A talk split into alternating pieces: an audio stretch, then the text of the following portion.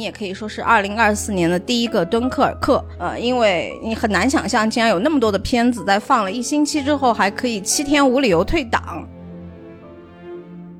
因为今年这事故比较话题多的片子，在我看来有两部，可能说实话啊，就是只能说他们的操盘手吧是比较合格，是很不错的电影产品经理，但是离导演这两个字儿呢还差那么一层。贾玲想要表示的不是爽，而是她想要呈现的那个女主角，她最难受的是，她总是对这个世界和其他人还怀有期待的时候，就是大多数的人并不是存心的要欺负她，而是不自觉的在使用她。作为电影从业者，你连一个明星盗摄这件事情你也不敢反驳。那么反观别人可以这么拍《首尔之春》，好像就形成了一个闭环，就是你之所以会有今天的这种市场，以及这样的舆论，以及你只能拍这样的片子，好像是你应得的。某种程度上完全可以这么说。你如果你的热血始终是再不杀就要开学了，我觉得还是挺危险。啊，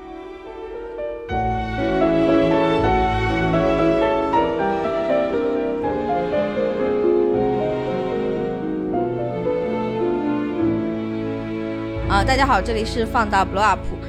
本期节目呢，又到了菜是原罪的系列。那么本期节目呢，是我邀请到有台的一位著名的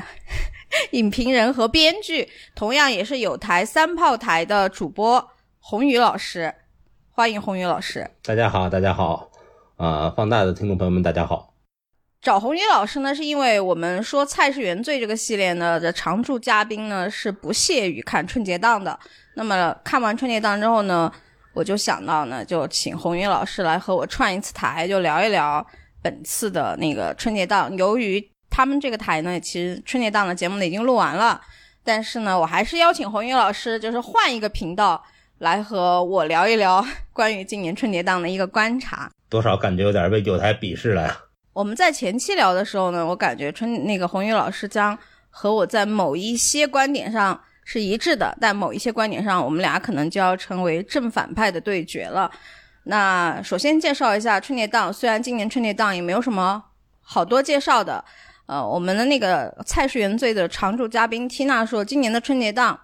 看上去大盘的走向是好的，但实际上呢，你也可以说是二零二四年的第一个敦刻尔克。呃，因为你很难想象，竟然有那么多的片子在放了一星期之后，还可以七天无理由退档。好，这是后话。那我们今天就来先聊一下本次春节档比较有话题的，也算是票房比较可观的几部片子。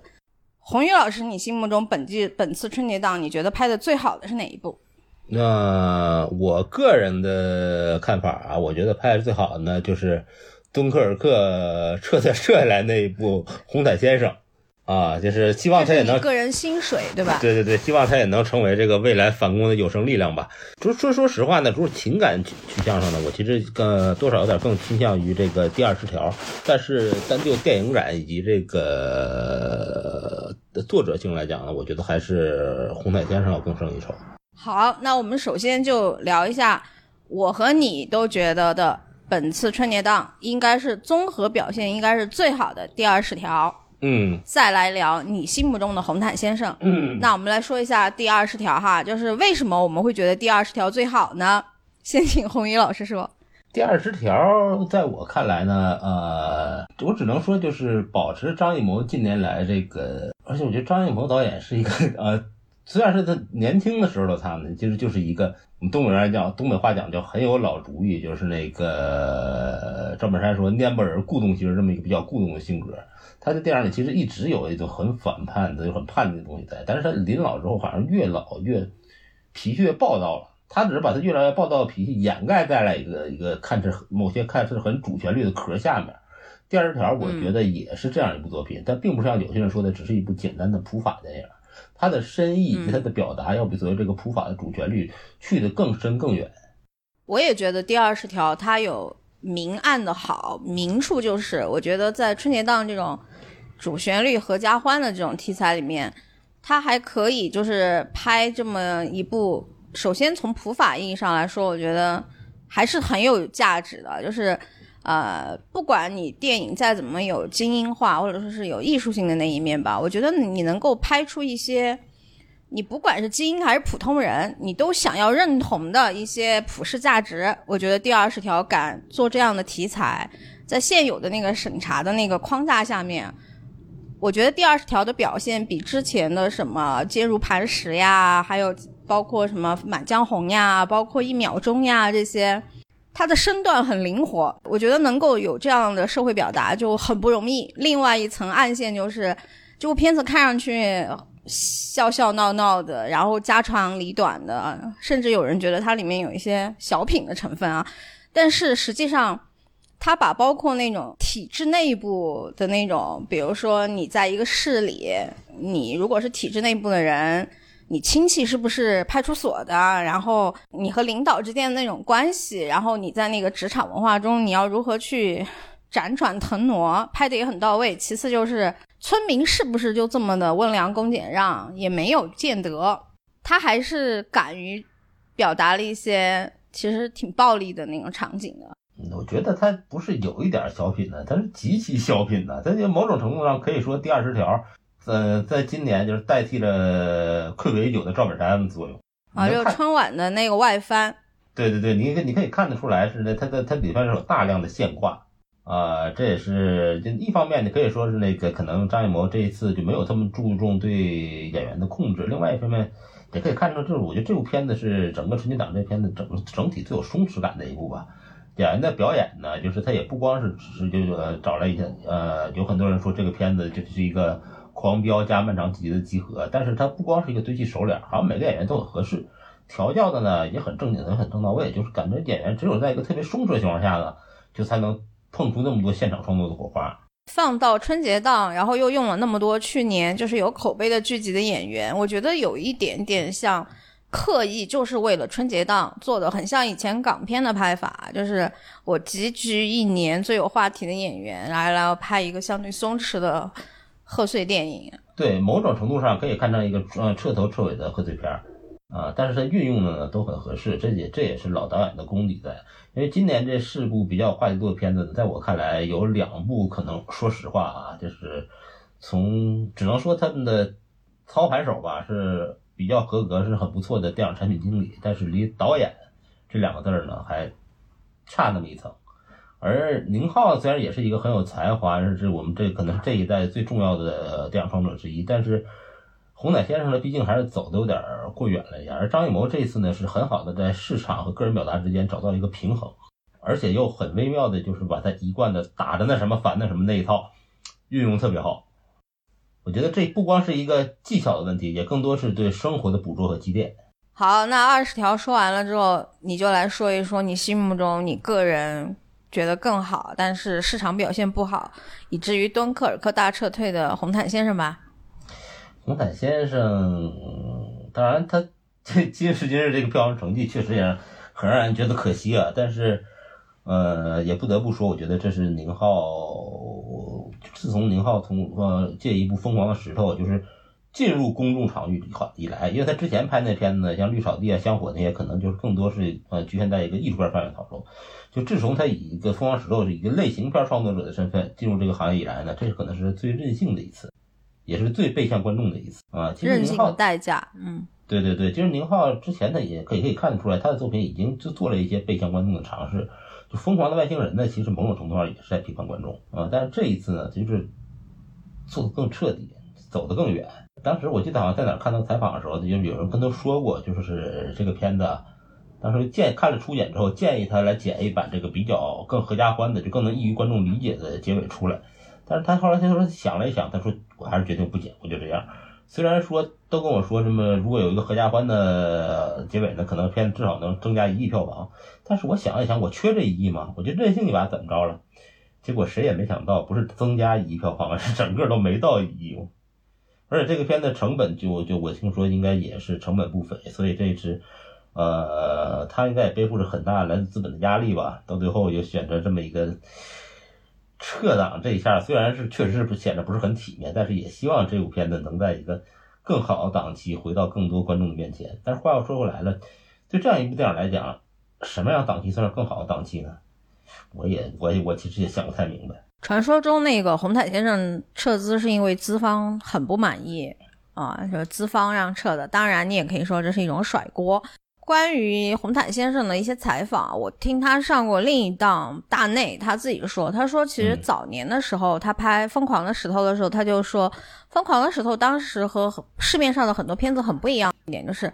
疯狂的石头》是比较早的，就是整个电影的镜头是超过两千个的，就是在零几年的时候，这样的一个节奏其实是很容易让观众全程被调动的。他说：“但是呢，在拍这个超过两千个镜头的这种片子的平时呢，他其实喜欢琢磨的，他会觉得就几百个镜头的电影，他也很想拍，他也觉得这个东西是他可能艺术追求的一种本意。他自己都说，他说其实今天你能够拿到大档期的片子的镜头，一般都超过两千个。如果是你要用那个。”呃，产品经理的那种模式去管理一个档期片的话，我觉得很显然，今年所有就是今年贺岁档的所有的就是片子镜头数量都是很多的。我觉得，尤其是在短视频已经培养了一些很新的观众来说，这种几百个镜头，然后看下来又，你觉得这个片子像方形吗？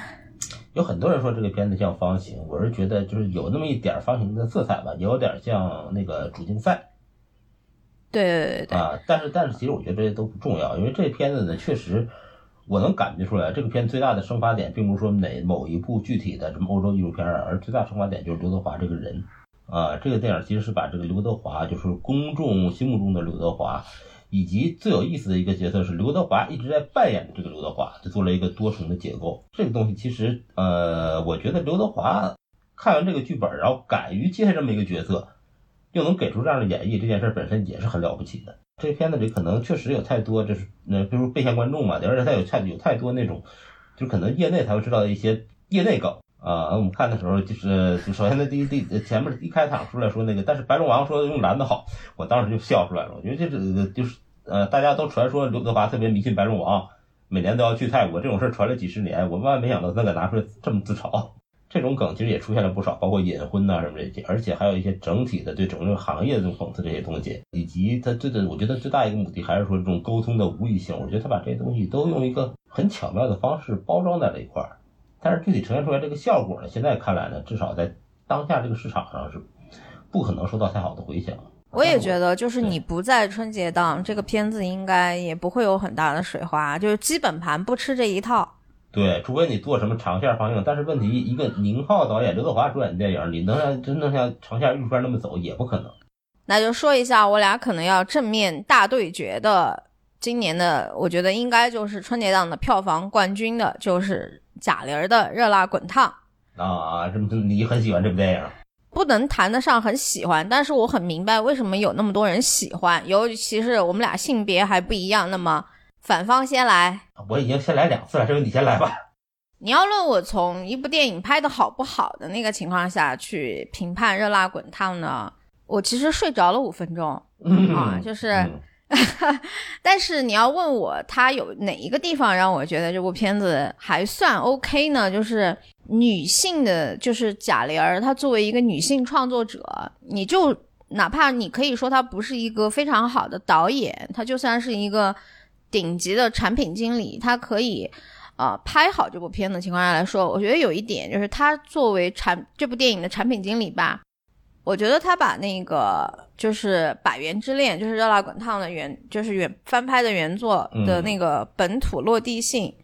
是做的挺好的。我觉得可能要得益于贾玲，她常年在和观众的喜好打交道，她很明白，就是你是不可能拍一部就是看上去我想要更高的那个表达，就拍成人那个《百元之恋》的。所以我觉得《热辣滚烫》的本土落地性做的是挺好的。其次呢，就是。热辣滚烫在某一些方面，贾玲儿在什么影像的表现上来说，是比李焕英更有追求的，这是有进步的。这个说实话，我也我也没有太看出来。至少就是很多，包括影评人都说的，就是他那个回家的那段路，就是远远镜头，就是就是上楼，然后那个灯光怎么走的那一段啊，给一个中景长镜头，在上楼那那那那那段嘛，那个就是行吧，可以吧。嗯，对，就是说明他在拍电影这件事情上，他还是有追求的。还有一点的话，就是我觉得贾玲她拍出了一种，你可以说是时势造英雄，还是说有一些那种风潮，她到了这个时候，你不只是女性，你超别女性以外的很多人，他也想要获得某种力量的情况下来说，我觉得贾玲至少她没有糊弄。她想要表达的一些东西，我觉得，以及就是说，她可能技法和某些地方上不那么优秀，但是她最后呈现出来的有一些特质，我觉得还是挺好的。她肯定不能算是一个艺术性或者说是非常优秀的片子，但是，尤其是我在我我作为一个女性也好，我看到了一个女性创作者很可取的地方。嗯，很很什么的地方？可取哦，我听差了，不好意思啊，我听成了很可耻的地方。恰恰在这部电影里呢，我就是呃，如果你这你现在都把它放在这个女性创作者角度上衡量嘛，啊，我有一个很不解的地方，我觉得是，因为在某些就是女权朋友看来呢，这这电影它作为一个，尤其是一部女性创作者出自女性创作者之手电影呢，它其实在我看来真的有一些很可耻的地方，比如说对于这种就是对于。除贾玲之外，或者说除贾玲与贾玲他妈之外，剩下所有其他出场的女性角色的一个矮化啊，小三儿，对，小三儿，然后什么所谓这所谓叫什么叫迪蜜啊，现在都叫那个这跳跳着最好朋友的男朋友，对，以及那个坏的毫无来由那个杨紫那个角色，杨紫那个角色有很多人说在打工的时候作为打工人是可以理解他的哦。电视台录录制时候那场戏，他明明知道他说什么，他表姐都能听见，就是当着他表姐就，就是我黑了你，而且我我就我我故意要让你知道，就是带着一种甚至接近于报复的心态。这是为什么？就是你把一个角色刻画成你刻画成的那种特别好、特别坏角色都没有问题，但你至少我告诉你，那角色的心路历程、他的成因，为什么他会干成这种事儿，干这种一般人干不出来的事儿来，你不能把所有人都搞。对他，他他是这转正的，他也不是没必要做到，没没有必要做到这个程度。如果只是单纯的想转正的话呢，我就我那就或者说我特别讨厌这个人，我那天晚上不用去帮你，因为我也不确定帮了你你就一定能回报我还是怎么着。说这个东西就是把这东西刻画刻画成没有来由的恶呢，就特别脸谱化和片面化。这东西其实是一个写戏的大忌，尤其是一部像《跟《百元之恋》这种就特别现实主义题材的影片来讲的话，你把人写成这样，其实是很忌讳的，而且还不是一个角色，是一堆角色都这样。《百元之恋》的原版，的安藤英到最后在台上被打倒那一下呢，他眼前也是眼前也可以浮现出那东西，但他浮现都是他生命中那些最想赢的瞬间，就是能看到这个人为什么想改变自己，为什么想站到这个擂台上。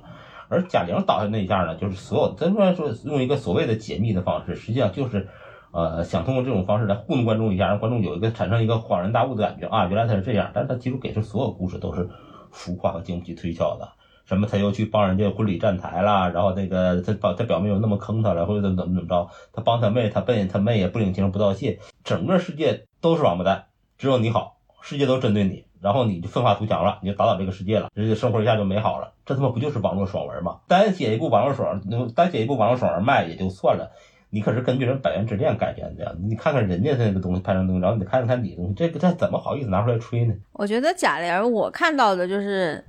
可能他确实处理的比较简单，平就是简就是短平嘛，就是就是扁平嘛。我觉得我贾玲想要表表示的不是爽，而是她想要呈现的那个女主角，她最难受的是她总是对这个世界和其他人还怀有期待的时候，就是大多数的人并不是存心的要欺负她，而是不自觉的在使用她。那那些人，他那些那那那那出现那些人，哪个不是存心欺负他？李雪琴和杨紫都那样了，还不还不能叫存心欺负他吗？包括雷佳音也是。我看的时候，我没有看出这么激烈的来，但是是因为我觉得大多数的那个你生活中遇到的，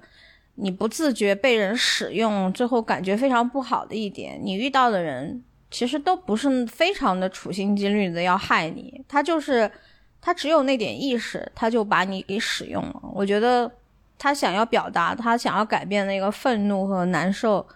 他主要是他也没有更高的能量去沟通协调和他人有一个更正向的那个交往吧。他总是你看身心声音也很小的去和人沟通，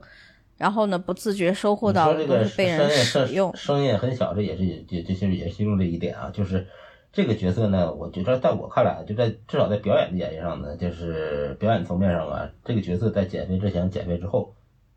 精神面貌其实好像也没有什么太大的改变，说话都是那种慢声细语，然后又特别就不就好像不不是很敢说不是不不敢大声说话，但事实上你这个人整个你精神面貌已经发生了那么大一个转变的话，这个人是不是应该有那么一点转变的苗头？这个得你看《百元之百》表现也很在整个表演层面，他更是被安藤英就秒出十几条街不止。当然，这个我们多少也能理解，因为你是确实是你这一年呢，就是减重，整个这人可能都不吃饭，饿的没有什么精气神。但是问题是，人家安藤英这个戏是俩礼拜拍来的，人也做了增重减重的过程，表演层面在我看来很大很大层面是不合格的。我觉得他最后声音还是很小。我觉得他想要表达的就是他终于学会的第一步就是我可以拒绝你，我不爱吃牛蛙。嗯，它包括这这这你说这个结尾，其实那还也是一点，就是现在这个结尾，可能我看很多女孩都很喜欢说，哎呀，这这这这勇敢这勇勇敢做自己，说出来拒绝渣男。但是在我看来啊，原作《百元之恋》这个结尾就根本不是说什么这个吃了回头草跟渣男走了这么简单一件事儿，而是他在台上打那场比赛呢，他就真正的就是唤醒了台下来看那比赛这个前男友这个拳击手手野啊，实际上也让他想起了就为什么为什么站到拳台，是真正就是经历过真正胜负的人就有那么一种惺惺相惜的感觉，或者说是一种双向的救赎。我说这这这这这人其实是一个原作是一个很呃寓意深长的这么一个结尾，就是但现在改成现在热辣滚烫这种的，我觉得也是一种庸俗化的改变。创作者跟这所谓电影产品经理之间一个很大的区别，就是在这个档期，又在这个春节档这么一个至关重要的档期，呃，就像你刚才说那种两千镜头以上的电影，这是那种是用什么思路做出来呢？是说白了就是投喂观众的思路。投喂的东西多了之后，观众自然就没有时间思考。在我看来呢，这个《热辣滚烫》也是这么一部用投喂观众的思路计算出来的这么一个影像产品吧。不好意思，我实在不能说它是作品。这种小品化的段子加上也好啊，然后还有什么这种这个所谓的这个单纯的这种情境的煽动，实际上是没什么思辨色彩的，它只是一个投喂。然后再加上最大的一点就是所谓贾玲减肥一百斤这个事儿，不能否认的是，这个这肯定是去年就二零二三年或者说近年来整个中国电影最成功的一起营销事件。但是营销事件营销成功的同时呢，还有一个什么事，就是我们看《百元之恋》这个情绪是一直从头到尾跟着走的，但是看《热辣滚烫》。在贾玲这个减肥成功之后的贾玲，就是出来马上上场打拳那一下，一个亮相，拳套一碰那一瞬间，最大的其最大悬念已经杀死了，就是观众都觉得哦，贾玲赢了，减下来了。这个我觉得是一个很大的一个问题，这对电影本身肯定对作品本身，如果能称得上一种作品的话，肯定是一种伤害。但是从市场角度来讲呢，当然是一个大卖点嘛。马上说的就是《热辣滚烫》和《飞飞驰人生二》。有一个非常明显的特点，就是非常女性。就是我感觉今年那个春节档的，呃，热辣滚烫，就是女性视角下女性的呼声更高。然后《飞驰人生二》就是纯纯的男生，我们就自己嗨吧。可能也是，就是说，就是男生一般都比较喜欢呃汽车，但是我对汽车这东西呢，就从头到尾没什么感觉。我到现在也没考驾照，也没学车，所以就看热辣滚烫。你就看那个《飞驰人生》呢，两部《飞驰人生》，我也没都觉得有多嗨。《飞驰人生二》在我看来呢，跟这个《热辣滚烫》呢，就是大哥别叫二哥，一个弟弟的萝卜，都那么回事儿嘛。就顺拐的说一下《飞驰人生二》，那《飞驰人生二》在你看来，它同样是一部产品经理式的影像作品。对。那你觉得《飞驰人生二》，你觉得和《飞驰人生一》相比，做的怎么样？就是可能用一个不太文雅的形容，就是两个那什么熬汤，一个那什么味儿吧。其实《飞驰人生一》，我其实当时看的时候就已经很瞠目结舌了。我这个《飞驰人生二》，我最大的意想不到是我没想到一部拍成这样的东西，它竟然也能大卖。整部电影看下来呢，我只有一句台词儿，我觉得写的很精彩，就是那个沈腾爆发那场戏，就带着哭腔，这个问跟人家说：“我背下来了这个那个整个蓝皮书多少多少条，然后你告告诉我现在这种情况是我算第几条？这个时候书上写着吗？”啊，郑恺特别义正辞严，就是个官方司令告诉他啊，现在还没有，但明天会有的。甚至可以说，这整部电影唯一算得上电影台词儿的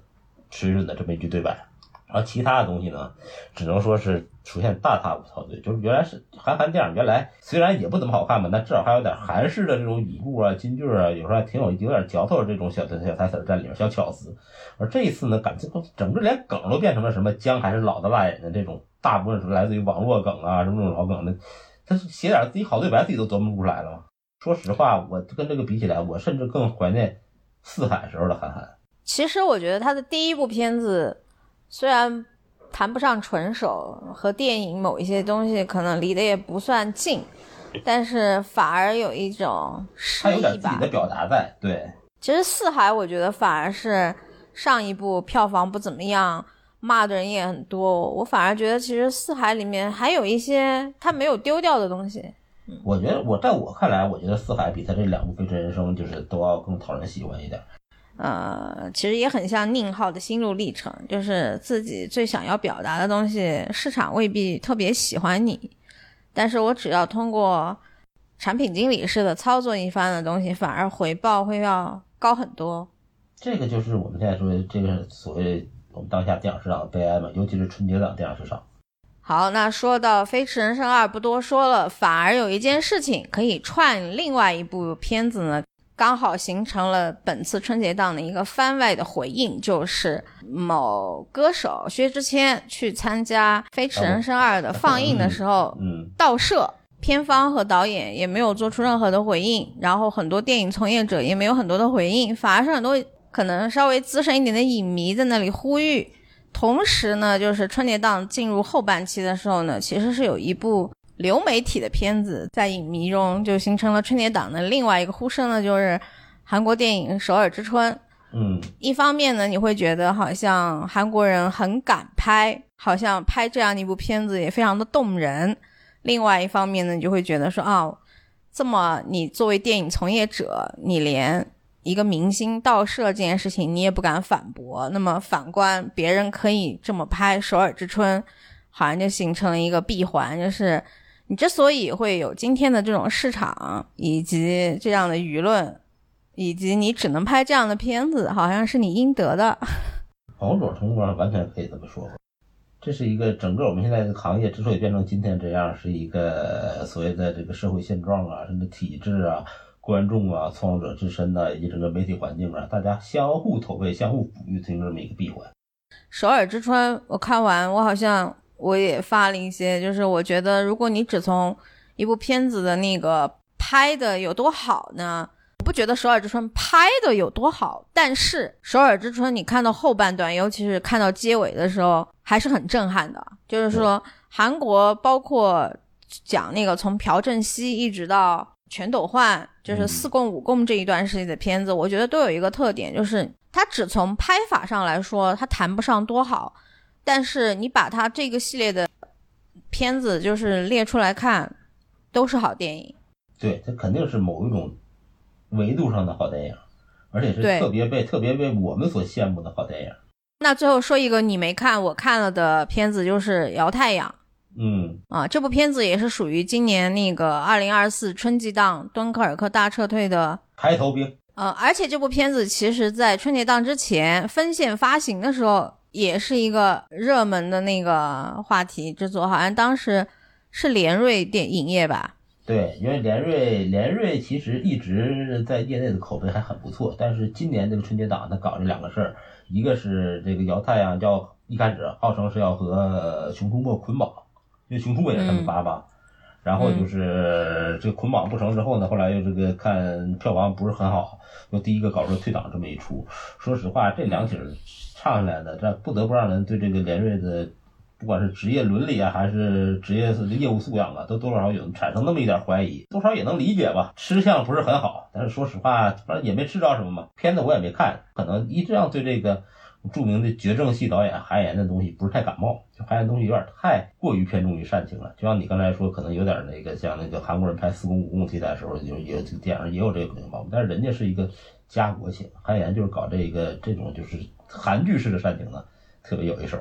但是可能就恰恰不是我来弄这个点。我觉得呢，就是这部片子呢，以咱们春节档基本盘的口味来说，大家是不喜欢这种类型的片子。对，大过年的谁想看这些？就是这个片子你放一个档期可能会好一些，但是春节档的普通观众还是很忌讳这个题材的。我的感觉就是它应该是生命三部曲中其实还不错的一部片子，就是还行。生命三部曲其实我觉得小红花的前半部分也比后半部分好，呃，但是这种类型的题材你来第三次又放春节档呢？你票房差好像不是很冤，但是如果你只看那个电影的成片上来说呢，我觉得其实还是有可取之处。不过我觉得我对于这部片子转档到三月三十号也不是很看好，因为三月份的那个片片子要上的那种精彩程度和激烈程度啊，它排到三月三十号，很有一种可能，第一是你只能去接档清明档以及。三月份的上旬和中旬，你已经挤不进去了。三月份可是有《草木人间》有《沙丘二》哦。草木人间这个应该还干不掉他吧？那那可能把郭小刚想的太高了。但是他那个档期好歹是三月中旬，不过我觉得《草木人间》可能也有一个危险，就是你要。你硬刚了，有可能是《沙丘二》，以及好像还有其他的片子。就是三月份真的非常的热闹。这这就是我觉得长春间这个档期其实选择还算很聪明，因为他这个档，如果当这个市场只有他这自己一个《沙丘二》的时候，他俩之间不存在一个硬刚关，就好像是蚊蚊子和大象之间的战斗。大象你看那个劲儿，但是蚊子的身段多灵活，它总是能找到这个大象嘴之间找到闪展通的空间的。因为大家市场和市场对他俩定位也不是同一档同一片子，市场至少同时还需要有那么几部。电影同时存在的，它可是起到一个查缺补漏的作用。我觉得那个摇太阳去三月底也要悬一下的，就这个真不好说。现在的这个，哎呀，就是这祝福他们吧。看上去二零二四年的春节档，无论是观影人数还是总票房都很高的。但是如果你这样的一个春节档，你有接近三到四部电影都大撤退。只能说明一件事情，只能说明就是现有的那个档期的这种票房和观影人数啊，它已经是一个存量市场的博弈了。我觉得可能还不并不仅仅是所谓存量市场这么简单啊，但是我觉得可以确定的一点就是，明年春节档的时候，大家一定选择这个档期会更为慎重，会首先估计估量一下自己的类型以及整个自己的电影这个气质适不适合放这个档期，因为今年这个确实这个教训。对很多人来讲，教育是很惨痛的。而且今年的春节档就很明显的告诉，在这样的一个存量市场上，整个大盘可以吃下的片子就是四部。嗯，也不一定就意味着只有四部，而是而是说，就是如果当这个电影这个当这个市场有这么四部都很适合在春节档上的片子出现的时候呢，其他电影就要想一想，你自己到底是不是那么适合。如果你是你觉得你第五部已经很适合，那没问题。但是如果你不没有那么适合的话，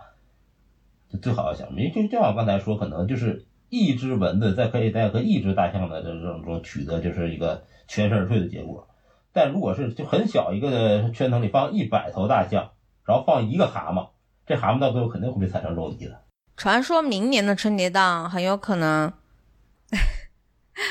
据说《封神二》有可能会去明年的春节档，有这个可能，只能说。好吧，我们就祝福这些的片子哈。我有一个感觉，今年的春节档大家都在追求或者说强调的一个主题，你不要谈是不是第二十条，呃，还是热辣滚烫，还是飞驰人生二，还是红毯先生啊？包括我觉得小那个，呃，姚太阳，我觉得主人公他想要争取的东西，还是一份在这个世间他可以得到的，或者说他可以去争取的那一份公正。嗯，我有也能我能理解你说这个感觉，但是但是我们前两天在呃聊这期的时候呢，其实我总结出我归纳出来的，今年这些片子，呃，其实讲的很很多时候还是一个老生常谈一个主题，就是努力与成功之间的关系。但是从今年的成，最终今年这个真正取得成功的这个成功者上来看呢，你就可以看出来，春节档的中国观众啊。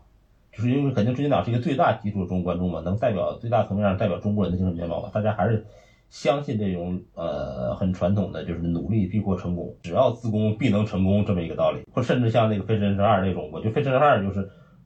我就算没自宫我也成功了，我有天命。但是红毯先生这种被打的落荒而逃呢，他其实就告诉你是我要自宫没什么用，别努力了，努力也未必能成功，努力都是假的。而第二十条这种普法那样的，其实某种程度上，张艺谋给你看的是，就如果我们不努力的话，这个世界有可能会变成什么样子。我觉得中国观众现在可能还是倾向于接受这个比较传统的，就是只要努力便能成功这个理念更多一点啊。但是你说到这个呢，我又想起前两年春节档，就是宁浩在上一次真正意义上就独立进，就他的独立指导作品进入春节档战斗是《疯狂外星人》那年，那一年还有另外一部电影是周星驰的《新喜剧之王》，也是春节档。但是《新喜剧之王》讲的是一个什么东西？讲他怎么解析这个关系呢？他讲？世界上只有一种成功，你好这口。就姜文那句话嘛，你想成西门庆，你得先好潘金莲。你不是为努力，不是为得到什么，而是努力，你就想努力，你努力这个事儿有意义，这种成功才是这这这真正本质上的成功。我觉得这个境界呢，今年春节档没有一部电影能达到，甚至说就是我们今年这些成功者，你都不要跟他讲这东西，他们可能理解都理解不了。我们中国中国人观众啊，可能是春节档是过年档嘛，过年档就是还是想看点拜年片儿。提一个这两天柏林电影节最大的热门，就是王小帅没有龙标去柏林参赛了嘛。啊！但是我好像今天看到那个有人好像已经在柏林看这个片儿了，呃，只能说这个真正现场看完这部电影之后，就给出反馈的，跟我预想之中的差不太多。但是有一点和我们刚才提到的观众的，就是对于那种，哎，你也可以说是年轻人，或者说是你也可以说是有一些呃，容易被一些事情就是弄得非常激动的人们的心情呢，我觉得也是没有变的，就是。我们还是在为那种，如果你是可以突破审查的桎梏，就是勇敢一把的这件事情，还是可以让很多人热血的嘛，对吧？那你其实如果说这种朴素的心愿没有变呢，我觉得大家都应该时不时的去看一下《色戒》，一定要把其中的一句台词拿出来，好好的思索一下，就是你如果你的热血始终是再不杀就要开学了，我觉得还是挺危险的。嗯，我能理解，我能理解，就是，那既然你说你说到你色戒的名台词儿，我觉得我到最后也用一句这个其呃经典台词儿，给这期做个总结吧，就是你说就说宝姐说这个事儿啊，星球大战的 slogan，May the force be with you，但是是中国解读版本，就是那个什么《大笑江湖》里赵本山那句话，别太放肆，没什么用。好，那祝大家。甲辰年大吉大利！如果你是影迷，那希望你今年的观影以及各种内容都可以让你开心愉快啊！多看多看好片，多看让自己舒服的片。哦，对，我在在突然想起来，这个临了给大家呃以身见习，个以身试法的讲一个我今今今年这个春节档最糗一件事儿。这个今年这撤档这个片子里还有还有一部动画片，这部动画片之前我是看好几个这个行业公号。一顿吹捧，说这个角度特别新颖，严重东西以前没人拍过，给人感觉就好像什么呢？就是今天上午刚看完那个 NBA 那灌篮大赛，灌篮大赛是五十分，突然有人跟你说，哎，我们发现了一个哥们儿可以扣六十分对吧，就激发了我的好奇。好不容易找了一个这这个满北京找找了一家影院，起一大早还能打两趟车去看了这个天降财神猫黄皮，感觉就是什么呢？就是你这个兴致勃勃的赶到灌篮大厦一看，发现。他们告诉你说能扣六十分篮这个哥们儿啊是潘长江，这电影就是你千万别看，他改档改到什么时候你都不要去看就完了。那还请如果有听到我们节目的呢，去 B 站以及其他的平台搜索三炮台啊，那边有几个影视的老哥们儿，时不时的跟你唠一唠，尤其有的时候会有赛人老师亲自莅临，一帮牢骚满腹的中老年人们。还是正月里都是新年啊！那新年快乐，拜拜。好嘞，没出正月都是年，拜给大家拜晚年，大家晚年幸福，拜拜。